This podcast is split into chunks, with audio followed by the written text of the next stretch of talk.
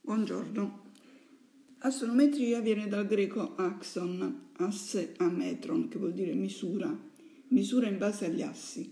È un metodo di rappresentazione grafica trattato dalla geometria descrittiva e fu introdotto dal francese Monge alla fine del Settecento. È quello delle proiezioni ortogonali.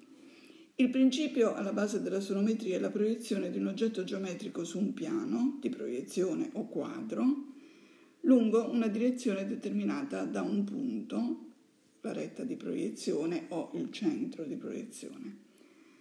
E si può rappresentare contemporaneamente l'oggetto, in questo caso un solido, tre facce di uno stesso eh, elemento. E quindi eh, la sonometria viene detta ortogonale da distinguere eh, con quella obliqua a seconda che la direzione di proiezione sia più o meno ortogonale al piano di proiezione e a seconda della riduzione ossonometrica ehm, delle tre rette del sistema di riferimento si fanno delle proporzioni, una sonometria può essere isometrica, monometrica o cavaliera.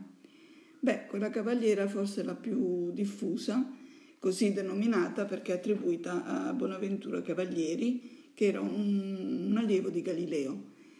È un tipo di astronometria obliqua ehm, in cui uno dei tre piani del sistema di riferimento è parallelo al quadro. Viene detta anche militare o frontale. Eh, vi allego un'immagine.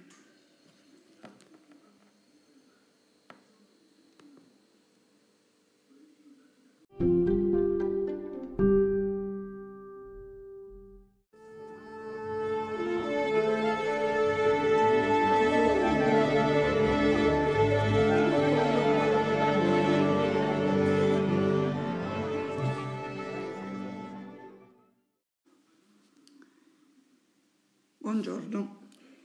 Assonometria viene dal greco axon, asse a metron, che vuol dire misura, misura in base agli assi. È un metodo di rappresentazione grafica trattato dalla geometria descrittiva e fu introdotto dal francese Monge alla fine del Settecento. È quello delle proiezioni ortogonali.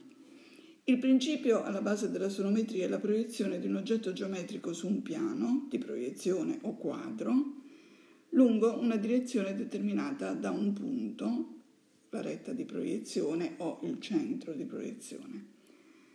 E si può rappresentare contemporaneamente l'oggetto, in questo caso un solido, tre facce di uno stesso eh, elemento.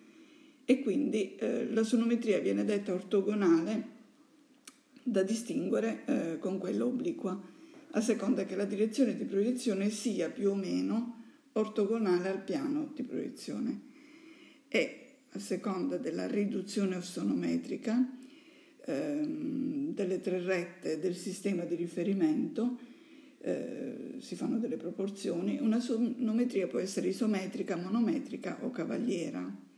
Beh, quella cavaliera forse è la più diffusa, così denominata perché è attribuita a Bonaventura Cavalieri, che era un, un allievo di Galileo.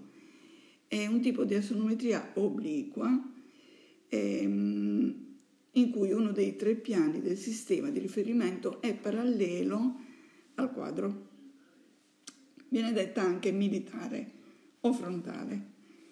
Eh, vi allego un'immagine.